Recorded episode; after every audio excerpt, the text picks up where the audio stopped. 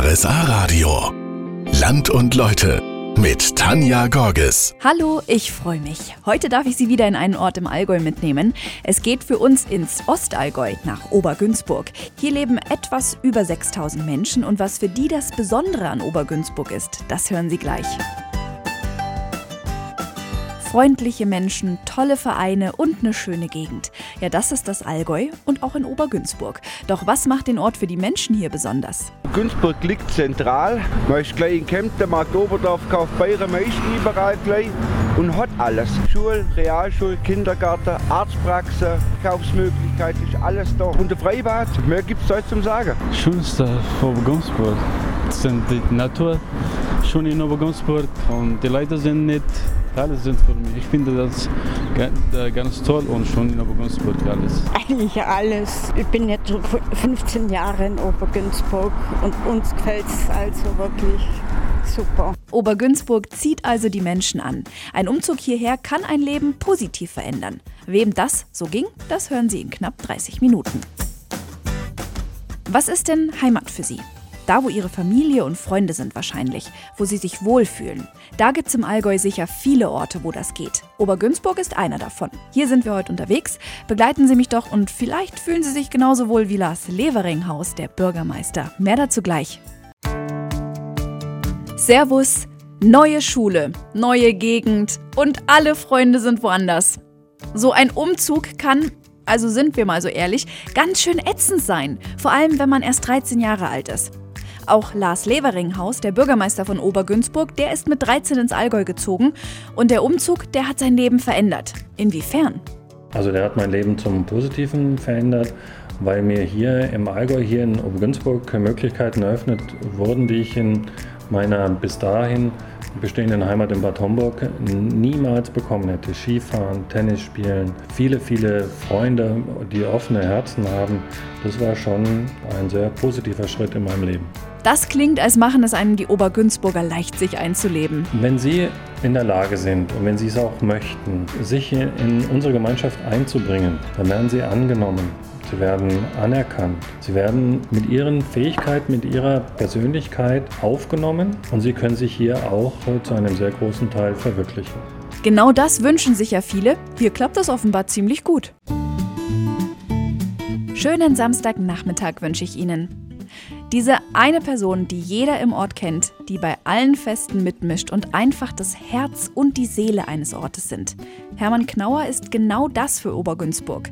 Keiner kennt so viele Geschichten aus dem Ort wie er. Zum Beispiel zum Verkündhaus in der Ortsmitte. Nach dem Krieg habe ich es noch miterlebt, dass man hier verkündet hat, zum Beispiel wer gestorben ist, dass es am Freitag Freibankfleisch gibt in der schlechten Zeit, wo man Notschlachtungen gemacht hat, dass am 10. des Monats die Steuern fällig sind, haben alles mit einer Glocke verkündet und da hat er vom ersten Stock zu dem Kirchenvolk heruntergerufen, die aus der Kirche kamen nach dem Gottesdienst. Darum heißt man das Verkündhaus. Damals wie heute trifft sich im Verkündhaus immer noch die Pfarrjugend. Ich weiß nur, als in der Pfarrjugend, da waren wir einfach, wir gehen ins Verkündhaus. Und da hat sich die ganze Jugend getroffen. Das war früher einfach anders wie heute.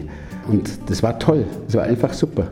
Das war einfach der Treffpunkt. Das war der Treffpunkt in Obergünzburg. Und von da aus ist man dann entweder ins Freibad Hagenmoos gegangen oder zum Fußballspiel. Ein richtiger Lebensmittelpunkt also. Vom Verkündhaus nicht mehr wegzudenken übrigens ist auch der Brunnen davor, der Mohrenbrunnen. Warum es sich bei dem eigentlich um ein Missverständnis handelt, das erzähle ich Ihnen gleich.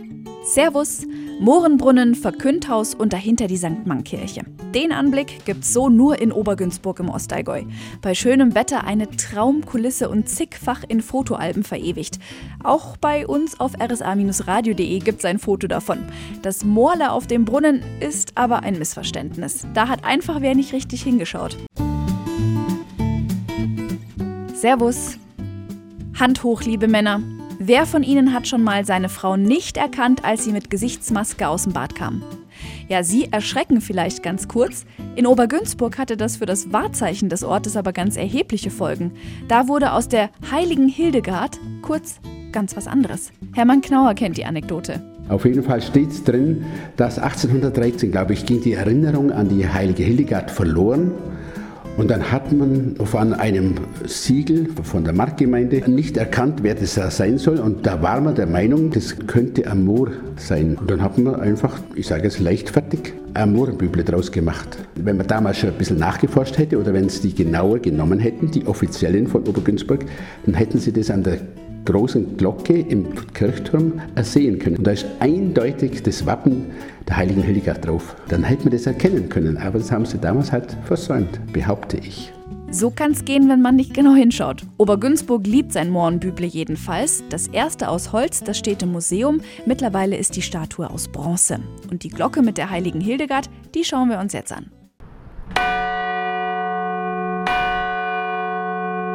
Wenn die Glocken von St. Martin in Obergünzburg läuten, dann vibriert der ganze Boden im Kirchturm. Erleben können Sie das bei einer Kirchenführung mit Hermann Knauer. Was ist noch das Besondere an St. Martin? Das Besondere ist der Tuffstein verkleidete Turm und der Chorraum. Das ist das Bezeichnende. Und dann auch, dass die Martinskirche war ehemals eine Wehrkirche. Um diese Kirche herum war eine große Mauer, die war ungefähr fünf Meter hoch, mit einem Ziegeldach auch und hat innen einen Gang gehabt im ersten Stock. Die Mauer steht allerdings schon lange nicht mehr. Nach einem Brand in Obergünzburg wurde die Mauer abgetragen und zum Wiederaufbau der Häuser benutzt. Das alles erzählt Hermann Knauer bei den Kirchenführungen. Was erwartet die Besucher dann noch so? An den Führungen ist es, dass ich erstens viele Anekdoten weiß, die ich selber noch miterlebt habe. In jedem Stockwerk, das äh, acht Stockwerke hat dieser Turm, in jedem Stockwerk kann ich das erzählen. Dann sind da die Zunftzeichen drin. Dann ist im nächsten Stockwerk ist die alte Uhr, das alte Uhrwerk von 1561 wunderschön, wenn man das anschaut. Das ist eine Schmiedekunst, wie die das damals berechnet haben, dass es minutengenau geht. Einfach faszinierend. Das nächste Stockwerk erzähle ich dann immer, was im Dreißigjährigen Krieg war, wo die Schweden durchgezogen sind, alles gebrandschatzt haben, dass die Bevölkerung damals ist natürlich Obergünzburg wesentlich kleiner gewesen aber die Bevölkerung für kurze Zeit dort untergebracht war. Überwiegend Frauen und Kinder. Das ist Geschichte zum Erleben. Eine Führung lohnt sich jedenfalls und das nicht nur wegen dem schönen Ausblick vom Kirchturm oben übers Günstal. Wunderschönen Nachmittag wünsche ich Ihnen. Ob Oma, Opa, Onkel, Tante oder Mama und Papa, alle in Obergünzburg verbindet eine Sache. Wenn es heiß ist, gehen alle nach Hagen-Moos ins Naturfreibad. Warum zieht's alle her? Das kann uns Florian Uhlinger von der Wasserwacht in Obergunzburg sagen. Ja, die, auf jeden Fall die Lage, idyllisch im Wald gelegen, ist ein Naherholungsgebiet für Obergunzburg und ja, wird sowohl Sommer, Herbst als auch Winter von sehr, sehr vielen Obergünzburgern genutzt, sei es zum Spazierengehen, im Winter zum Schlittschuhlaufen oder natürlich im Sommer zum Baden. Alleine baden ist hier aber nicht. In Hagen-Moos schwimmen auch Fische mit und die sind gar nicht mal so klein. Die haben eine ganz schöne Größe, ja. Speziell unsere Graskarpfen sind auch ganz groß ausgewachsene Exemplare. Äh, die Graskarpfen merkt man beim Schwimmen überhaupt nicht. Auch die anderen Fische sind so scheu, dass die immer das Weite suchen, wenn viele Schwimmer da sind. Da gibt es hier Bereiche, hier gerade am Eingang, wo die Fische sich dann zurückziehen können. Also ich finde es ja beruhigend, wenn die Fische nicht plötzlich durch die Beine schwimmen. Noch beruhigender, einfach mal beobachten, wie die großen Fische ihre langen Bahnen im Becken ziehen. Und das war's mit Land und Leute. Den Podcast zur Sendung gibt's auf rsa-radio.de. Nächste Woche geht's weiter. Da bin ich dann in Weidnau und Missen Wilhelms unterwegs. Bis dahin.